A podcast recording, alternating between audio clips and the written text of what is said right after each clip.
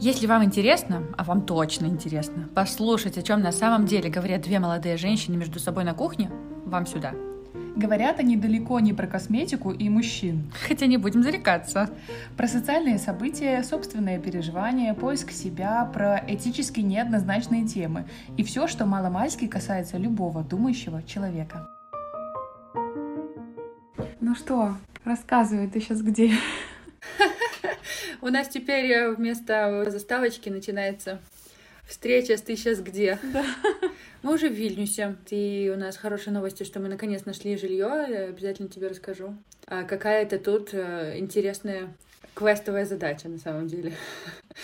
Ну, я представляю, что это сложно. Да, это было сложно везде. А, и как бы, если мы в Тбилиси оставались бы, ну, много кто из ребят делился, что это тоже сложно, но мы прям надолго не искали, как бы для нас это были просто всегда варианты там найти что-то Э, адекватные по цене качеству там на Airbnb, и на Букинге, еще где-то. Но те, кто оставался и кто надолго искал, и в Тбилиси, и в Стамбуле, везде как бы э, примерно одинаковая ситуация, но конкретно как она выглядит вообще э, в реальности мы только в Вильнюсе как бы смогли понять. Ну и как? Ой, слушай, ну как, эм, не просто, и когда вот рынок перегрет вообще в целом везде, это всегда такая задача, знаешь, э, приключение какое-то, не знаю, в плане конкурс, квест, э, еще помимо того, что ты должен найти то, что тебе нравится, ты еще должен, конечно, как-то понравиться, э, зарекомендовать себя, в том числе, чтобы тебе это жилье дали. Не просто то, что ты готов платить деньги, причем, ну, не маленькие деньги, или даже то, что ты, например, там был, не знаю, первый там или один из первых, кто позвонил, пришел и смотрит, это все равно недостаточно. Потому что я думала, живя в Минске и как-то представляя, как это у нас происходит, ну, что вот висит объявление, люди звонят, кто первый пришел, сказал, отлично, мне подходит, тот и будет жить. Но нет. Ну, мне вот подружка, которая в Австрии живет, она тоже рассказывала, как она проходила вот этот вот квест, когда она искала себе жилье, снимала. Ну, в принципе, у них это такая практика постоянно, как я поняла. То есть они приходят, у них как будто такое собеседование с владельцем, вот, и они как бы не только присматриваются сами к э, жилью, но и владельцы присматриваются вот так вот, да. Это так интересно, интересная практика.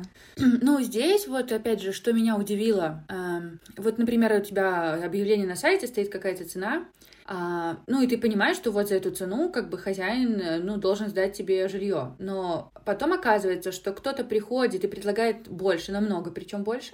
Ну, то есть таким образом пытается перебить цену. С одной стороны, это рынок очень сильно прогревает тоже, и его как бы, ну, искусственно делает как бы неадекватно завышенным. А, вот. И, ну, как бы, помимо прочего, еще я не понимаю, зачем это делать, хотя, с одной стороны, я понимаю, потому что как бы, судя по всему, из-за того, что очень высокий, опять же, спрос, есть те категории, которые не могут снять жилье практически никак. У кого животные или несколько животных, особенно сложно. А у кого там, например, какие-то маленькие дети совсем, там, не знаю, год, два, три, более такие уже, которых сложно контролировать, то им намного сложнее, и они готовы платить намного больше. И сразу первое, что они говорят, звоня по телефону по объявлению, что мы вам там дадим настолько-то больше, только, пожалуйста, типа, пустите нас. Типа такого. Слушай, а почему вы решили именно Вильнюс? Ну, это опять же не мы сами решали, это как бы компания мужа, работа и прочее, и опять же это все были тоже в процессе много перемен, а, в том числе и городов, были изменения вот этого вот факта, куда нам нужно ехать и как нам быть. А, ну, в итоге я не знаю, точнее, как бы я предполагаю, но вряд ли это значимо в целом, почему именно Вильнюс. Это какие-то такие нюансы, я думаю, в компании, возможности какой-то не знаю, юридической обоснованности.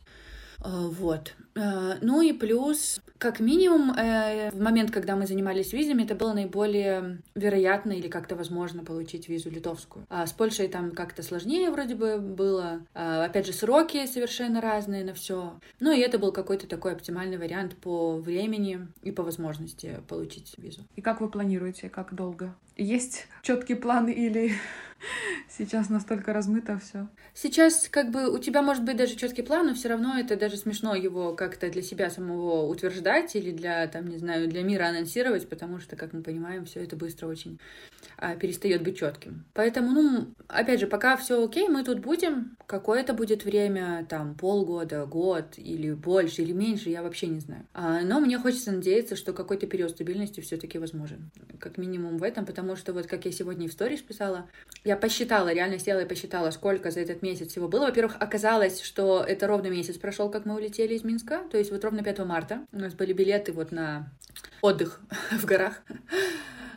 который, который обернулся в пять городов совершенно разных, в три страны, а, в перелетов просто как бы тоже э, пять перелетов звучит, э, ну ничего такого, но они все длинные, они все тяжелые, как бы там какие-то очень долгие, какие-то ночные, какие-то, опять же, мы с ребенком, а, с огромным количеством чемоданов, потому что тоже не было никакого понимания, как надолго и насколько тебе нужно собирать вообще вещи. А, опять же, тогда это отмена рейса, это в аэропорту тоже какое-то несчетное количество часов. А, и больше всего на самом деле, вот как бы я сейчас осознала, что меня утомило, это то, сколько раз я собрала и разобрала эти чемоданы. Вот я посчитала, что это ну, больше 20 раз мне пришлось их собрать и разобрать, и это прям, ну, пипец тяжело. В каждом, в каждых апартаментах, даже если ты, например, вот живешь где-то там, потом у тебя закончились там бронирование в этом отеле, уже нет мест, тебе нужно там на одну ночь переехать в другой. Или мы там, когда собрались вылетать, а, рейс отменили, нам пришлось опять же искать отель, туда приезжать, разбирать вещи и ночью опять улетать. Ну, то есть это ужасно а, напряжно. А, плюс чемоданов у нас много, плюс как бы всеми этими вопросами у нас занимаюсь я по большей мере именно вот как бы вещами и всем прочим. И я собирала не только свои вещи и все. Плюс это для семьи какие-то есть же какие-то вот вещи, которые тебе нужны всем. Есть вещи, которые нужны тебе, есть вещи, которые нужны ребенку. И, короче, это такая прям, да, задача. И сколько вот мы, я насчитала, что мы в девяти разных локациях жили, ну, то есть вот апартаментах, отелях, там каких-то гостиницах. А, и поэтому вот сегодняшнее утро, которое знаменовывает, что ты здесь точно можно какое-то время спокойно остановиться, не знаю, приготовить себе еду, и у тебя есть на это как минимум утварь. А у меня как бы, во-первых, я ужасно устала есть непонятно где и непонятно что. А снова же кухня и грузинская, и э, турецкая, она, ну, во-первых, мне ну, тяжела, она мне сложна, она мне чужда. То есть, да, там один-два раза поесть там какие-то, не знаю, хачапури, хинкали прикольно, но, например, если ты там две недели, и у тебя нет кухни, а, а у нас так и было практически, да. У нас не было кухни вообще в Тбилиси нигде. И ты все время ешь вот эти вот что-то такое, оно все очень жирное, оно все очень какое-то тяжелое, специфическое, такое с приправами, с большим количеством либо масла, либо каких-то там этих не знаю, сыров, и это все прям жирное, и это так тяжело, и я уже просто не могла на это смотреть. Причем, что наши друзья в Тбилиси жили в апартаментах, и они готовили себе еду. И они такие, ну, давайте встретимся. Такие, давайте. В, в грузинском ресторане говорю, нет, пожалуйста, я не могу больше есть эту еду. Они такие, да, а мы тут себе дома гречечку варим, нам хочется там баклажанов под сыром. Я говорю, нет, никаких баклажанов под сыром. О, да, вот эти разные кухни, это, конечно, привыкнуть еще нужно к этому. Да, плюс есть момент еще доступности, как бы, ну, в плане цены, если ты три раза ешь где-то не дома, на троих человек это недешево.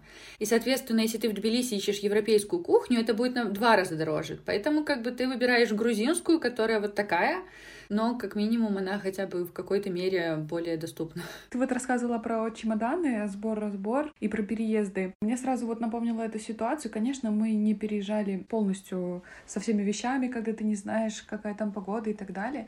Но вот у нас э, был период э, гастролей, и мы, конечно, брали там с собой вещи какие-то определенные, там и костюмы, и документы, и еще там все возможные нужные вещи, и мы переезжали практически сутки, через два или через вот двое суток, например, в отеле, и мы переезжаем по другим городам. У нас э, такие были серьезные, долгие гастроли. Я вот этот период вспоминаю, конечно, да, ты только заселился, ты только расслабился, ты только распространил свою энергию на это место, и тебе уже нужно собирать чемоданы обратно. То есть ты э, мало того, что выкладываешься на концерт, концерте, мало того, что о, как бы в дороге устаешь, так тебе еще нужно переезжать с места на место.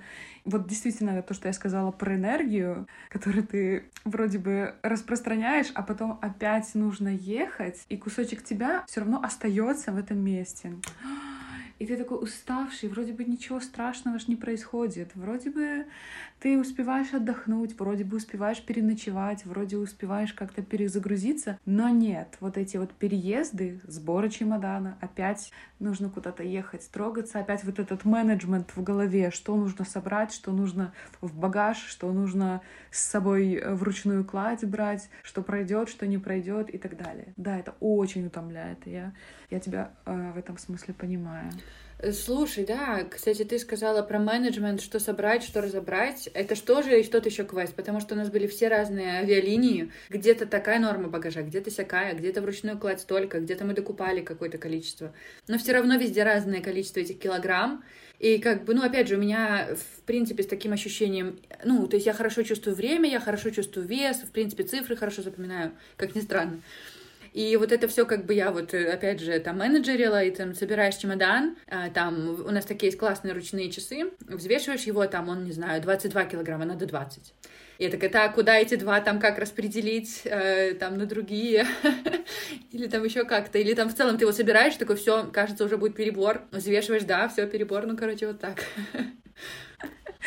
У нас еще были такие моменты, что мы когда перелетали, и тоже вот это нельзя было лишние килограммы куда-то взять, так мы уже на себя что-то да, пытались да, да. накинуть. Уже какие-то такие бабульки, такие идем все полностью обвязаны вещами, но зато в вещах у нас ровно там столько-то килограмм, сколько требуется. Ой, да, это и, смешно, и с другой стороны хочется, боже мой, бизнес-класс, пожалуйста, возьмите все мои вещи, все мои деньги, пожалуйста, только не трогайте меня и не заставляйте меня, пожалуйста, заниматься этим э, перетасовыванием вещей. А сколько городов было вот как-то максимум за один тур, например, у вас возможно, или как? Ой, слушай, я не считала, наверное, сейчас не могу тебе сказать, ну, чтобы ну, адекватно... Ну, примерно, я не знаю, 10-20 или там это... Слушай, ну, около 10 точно я была. Были еще гораздо длиннее гастроли, в которых я уже не участвовала, я уже уволилась. Mm-hmm. Причем меня больше всего расстраивало поведение более опытных коллег. Так, так. Что они не идут смотреть города, не идут смотреть окрестности, а что они зашиваются в номере, остаются просто отдыхать. А я такая, ну надо же посмотреть, мы же первый раз в Тюрихе, мы же первый раз где-то в каком-нибудь маленьком баварском городе, мы же первый раз. Почему не пойти в горы? Пойдемте в горы. Сейчас ты их понимаешь? Ну, как бы я и тогда их, конечно, понимала, но все равно меня это расстраивало. То вот это вот как бы любопытство, оно течением времени, оно пропадает, да, оно гасится, гасится тем, что что мы там не видели, ай, что мне эти горы, лучше я отдохну, лучше я там, не знаю, кофе попью или в баре посижу в гостинице, ну вот такого плана. Мне кажется, дело не, не в этом, а в том, что как бы как будто бы накапливается настолько какая-то или усталость, или вот, ну, какая-то истощенность такая моральная, что это просто получается, что уже в этот момент базовые потребности не закрыты. В отдыхе, там, в каком-то, да, а поэтому, конечно, когда у тебя не закрыты базовые потребности, ну, у тебя нет ни любопытства, ни какого-то созидательного компонента, потому что он намного выше в этой пирамиде. Я чувствовала в себе больше энергии, поскольку меньше сталкивала, сталкивалась. Все поняли, что ты делала меньше. С такими э, частыми переездами, да. Мы ездили в более длительные поездки, более длительные там переезды еще с учебными коллективами. Слушай, да, но это такой огромный минус, конечно, артистической жизни. Вот я, опять же, когда ходила к тебе на вокал и думала, как, ну, в целом, как бы петь и вообще вот профессия певческая, она, как, конечно, очень привлекательная для многих. Но как только ты понимаешь, что это вот эти переезды и гастроли, и в целом, что жизнь, она еще и в том числе состоит из вот этого, оно становится в тысячу раз меньше привлекательным. Потому что, кажется, вот э, надо стать сразу таким известным, чтобы ты мог там, не знаю, сниматься в клипах, там, на больших концертах выступать, и мочь э, не ездить там, как, опять же, все эти русские артисты по всем там на свете городам и весям там по три месяца колесить в автобусе. Ну, с другой стороны, тоже, когда сталкиваешься с этим, с внутренней жизнью, какая это работа, какая это практика каждодневная. В принципе, что, там, не знаю, певческая профессия — это, это тоже труд, как бы, как и все остальные профессии. Э, потому что и не только я сталкивалась с тем, что люди говорили, ай, ну что там, работаете, поете, еще за это деньги получаете. И ты такой думаешь, ну как бы да, понятно, что человек не сталкивался вообще с такими э, вещами. Э, сегодня в выпуске у меня слово сталкивался. Ну, ничего страшного. Ключевое. Вот. Да, это с одной стороны это очень интересно, с другой стороны тоже, если у тебя нет какой-то системы, какой-то такой э, обычной сетки привязанности, да, вот как ты говоришь, вот сырники, которые я могу там испечь и назвать это дом домом, да, то, конечно, у тебя жизнь как бы становится тяжелее. И я с, тоже с этой стороны понимаю вот этот вот бешеный райдер, который артисты некоторые выставляют, что только такая там, не знаю, бумага, только такая вода, только такая еда. Теперь уже понимаю, почему так делают. Ну да, какой-то хочется им стабильности, родного чего-то, какого-то компонента того, что им нравится, привычного. Потому что да, со стороны это выглядит как капризы, и если не задумываться, то это просто типа какие-то понты. А. И, кстати, знаешь, что я еще подумала? На самом деле, вот если учесть, что вот такая жизнь артистическая, вот такой в ней есть огромный компонент э, сложный, а, получается, что реально вот этот фильтр того, кто настоящий артист по призванию, а, он такой, ну, прям очень жизненный, потому что вот это выдержать ты можешь только, если тебе реально очень сильно хочется и очень сильно нравится. И поэтому, как бы так, ну, много, мне кажется, артистов, не только певцов, а вообще, которые быстро как-то за пару лет выгорают и уходят из этого дела куда-то в более какое-то такое незаметное русло. И опять же, тот же Киркоров, например, который уже там, не знаю, 30, сколько он там, 40, 50, сколько лет он там поет. И видно, ну, что это действительно его какое-то призвание, что ему это намного больше в кайф э, именно, ну, то есть плюсов для него больше. Понятно, что сейчас он уже ездит, наверное, с полным комфортом, но все равно так было не всегда. И дойти до этой стадии как бы можно только на том, что у тебя зажигается в этом моменте намного больше внутри, чем сгорает вот от этой усталости и от выгорания. Э, с одной стороны соглашусь, с другой стороны, э, может быть, не очень, потому что вот есть разные люди, которые ну, знаешь, как раньше нам в школах mm-hmm. говорили, там выезжают на таланте, да, некоторые, на а некоторые mm-hmm. выезжают попой. да, на трудолюбие, усидчивостью и так далее. Есть люди, которые более крепкие mm-hmm. в плане работы, э, но не столь, как бы, может быть, талантливые, интересные и так далее. Но они, конечно, они постоянные, конечно, они могут выдерживать вот такие вот нагрузки и так далее, да. А вот люди, которые горят, возможно, даже этим делом, да, очень сильно горят там выступлениями, горят музыкой, но они не выдерживают вот этого рабочего графика. И мне кажется, это не значит, что они менее талантливые и э, менее достойные вот этой. Слушай, знаешь, я тут не столько оцениваю, как бы именно имею в виду а, талант как э, вот какой-то дар или какие-то возможности там вот твои артистические, а именно вот этот момент, именно призвание, как будто бы призвание не в плане вот, что у тебя есть этот дар, а в том, что тебя это зажигает и наполняет, а, что тебе, ну, в кайф это делать. То есть ты можешь, у тебя, ну, супер там, не знаю, талант, супер голос и все прочее, но как будто бы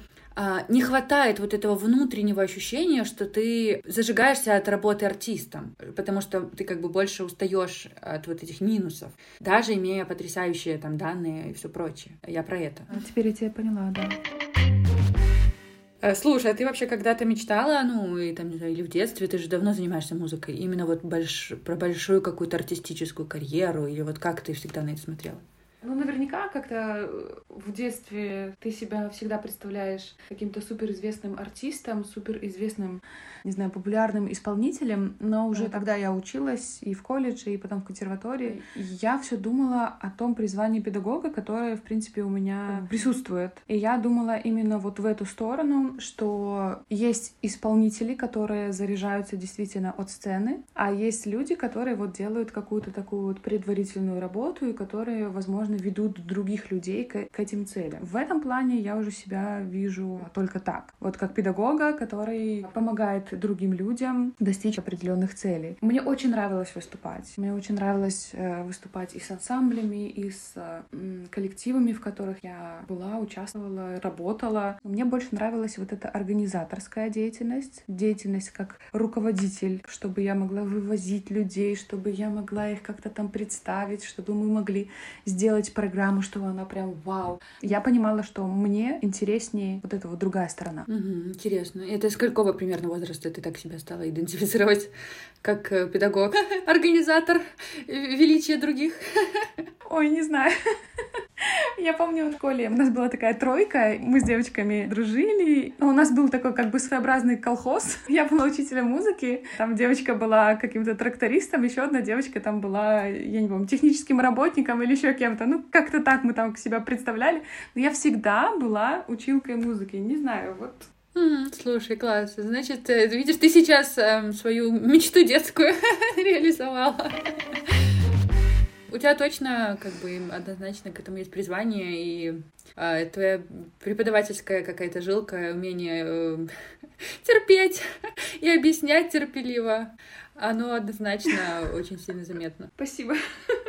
Приятно очень слышать от тебя, как от своего ученика, надеюсь, не бывшего. Слушай, мы тут думаем, что, может быть, мы в Минск э, заглянем на пару дней. А, так я обязательно хочу прийти на занятия, да, и там два часа буду у тебя сидеть там буду Дорами Фасоля Си твои и все покорно петь. Буду рада тебя видеть. Вы приедете за вещами за какими? Ну, слушай, видишь, сейчас как бы появилась эта возможность вроде как беспрепятственно границу проходить, и она как будто появилась пару дней назад, и вроде бы опять она как будто бы может да. накрыться, потому что тут вроде Литва какие-то указы издает, что, возможно, она закроет эту границу. Mm-hmm. И только мы порадовались три дня и начали что-то планировать, что мы можем съездить и повидаться. С одной стороны, всего месяц прошел, и мы не то чтобы сильно, как будто бы давно там не видели э, родных. Но за этот месяц столько всего было, вот опять же, как я и перечисляла, и стран, и впечатлений, и сложностей, что реально как будто целая жизнь прошла. Поэтому, конечно, хочется увидеться. И с другой стороны, да, э, когда ты уже тут имеешь, ну, какое-то место, Э, жизни на какой-то период, конечно, тебе хочется тут и свои вещи какие-то еще дополнительные иметь там и все прочее. Вот. Понятно, и с документами тоже есть много моментов. Машину хочется привезти, потому что, опять же, и в Турции, в Турции было очень дешевое такси. В Тбилиси, ну, такое, чуть повыше цена, но все равно дешевое. Но в Вильнюсе очень дорого, на такси ездить просто нереально дорого. А, поэтому там буквально, ну, за неделю, может быть, больше 100 евро ушло на переезды, причем они не очень тут большие, но мы ездили, смотрели квартиры, э, искали, э, как бы, арендные варианты. А, ну и везде ты ездишь, понятно, на такси, и это реально прям... Даже 100 евро, мне кажется, это за пару дней буквально, даже больше, наверное. А, и вроде город небольшой и все прочее, но как будто бы без машины, ну, вариант сильно растратный. Вот, и ну да, хочется приехать, и опять же, как бы, судя по тому, что окно кажется, это вот э, небольшим э, возможности, как вдруг опять оно выглядит так. Поэтому да, надо успеть. Да. Угу.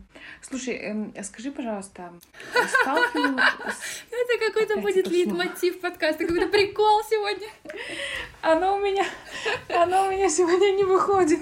Точно, точно. Оно не хочет выйти, но оно не выходит. Оно, с одной стороны, не выходит у тебя из головы, с другой стороны, оно не выходит у тебя для произношения. Скажи, пожалуйста, вот по поводу отношения. Какое сейчас отношение к белорусам, к россиянам, к русскоговорящим, вот в тех странах, где вы бывали, в тех городах? Ага, ну слушай, да, э, хороший вопрос, интересный. Начну тогда сначала. В, в Грузии отношения вполне хорошие, нормальные, однозначно.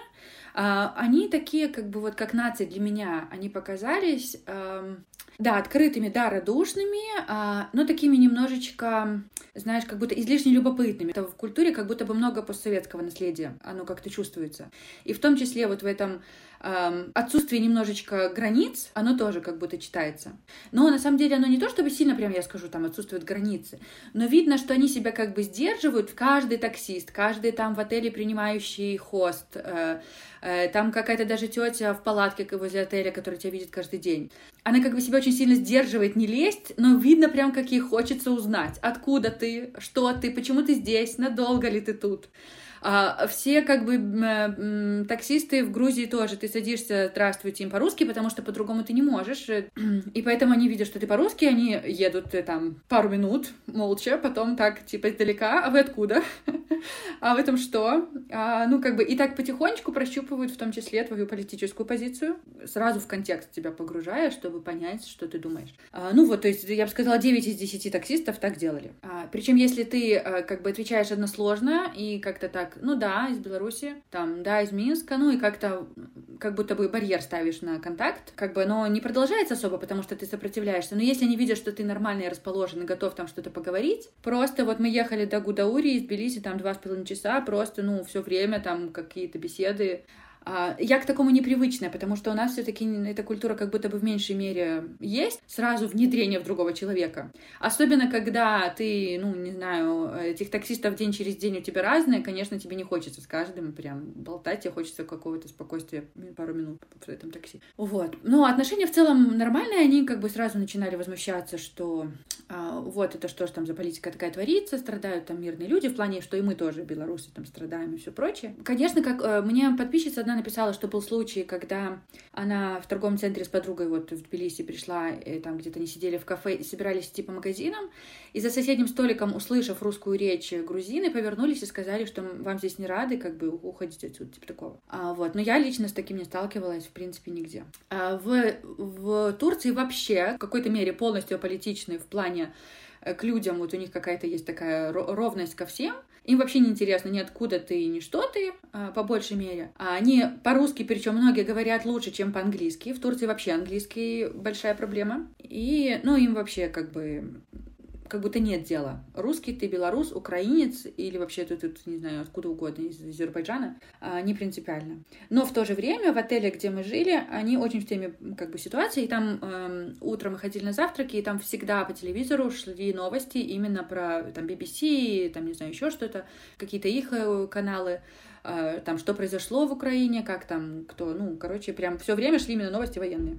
Здесь, э, в Вильнюсе, я тоже не скажу, что прям как-то э, читается плохое отношение. Они, э, с одной стороны, э, по-европейски сдержанные, вежливые, то есть как бы при любом раскладе вот именно какой-то такой момент воспитания культурного кода он читается.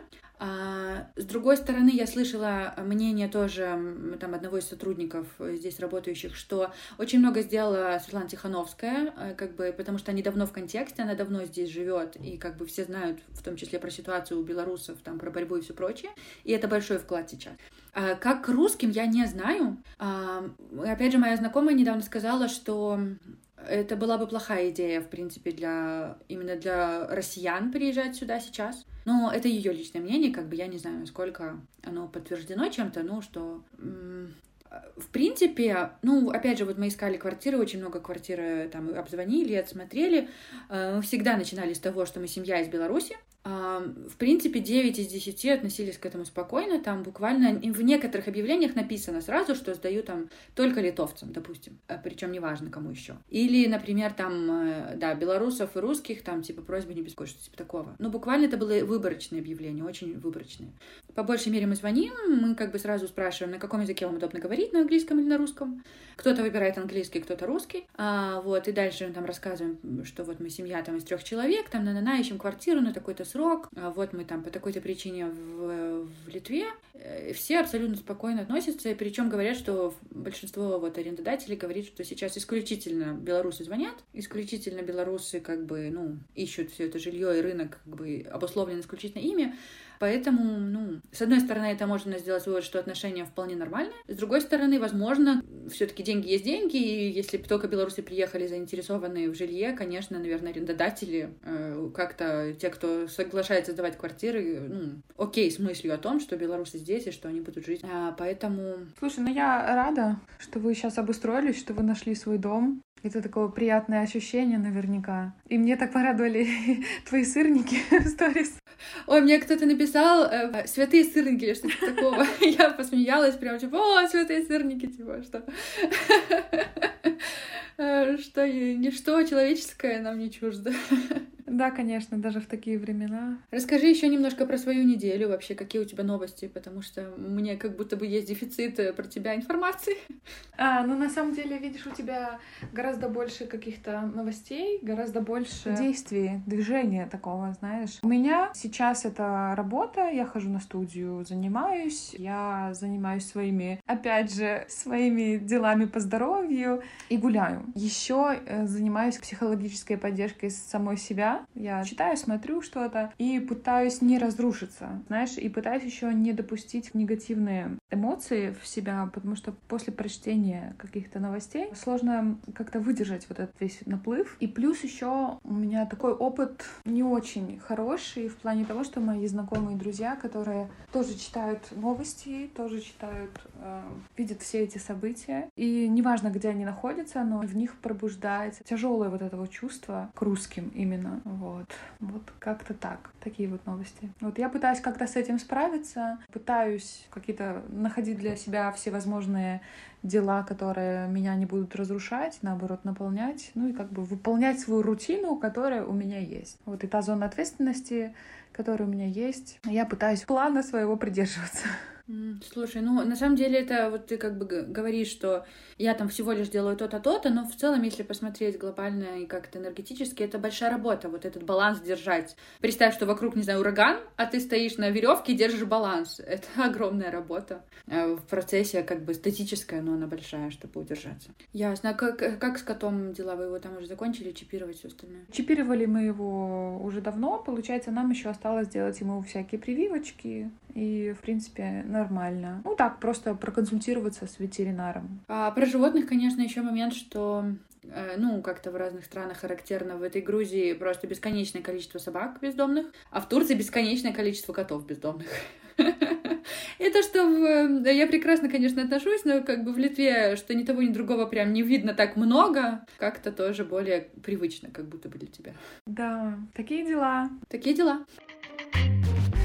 Ну что, будем тогда прощаться с вами. Очень хочется, э, во-первых, я надеюсь, вот я там сейчас подаю запросы, чтобы нас опубликовали на Яндексе, в Apple подкастах. Мне как-то хочется думать, что это даст возможность большему количеству людей нас слушать, а, и это будет в том числе для нас какой-то более новый, интересный э, опыт. А, поэтому, если все-таки мы появимся на Яндексе, в Apple или еще где-то, как бы кроме нашего вот этого приложения, которое очень сложно э, для многих получить и как-то, не знаю, там получить наш контент, то да, то тоже будем очень рады с вами там взаимодействовать. Оставайтесь с нами, мы хотим быть регулярным и таким э, очень живым подкастом. Да. Спасибо большое за внимание. До новых встреч. Такие дела. Пока. Пока-пока.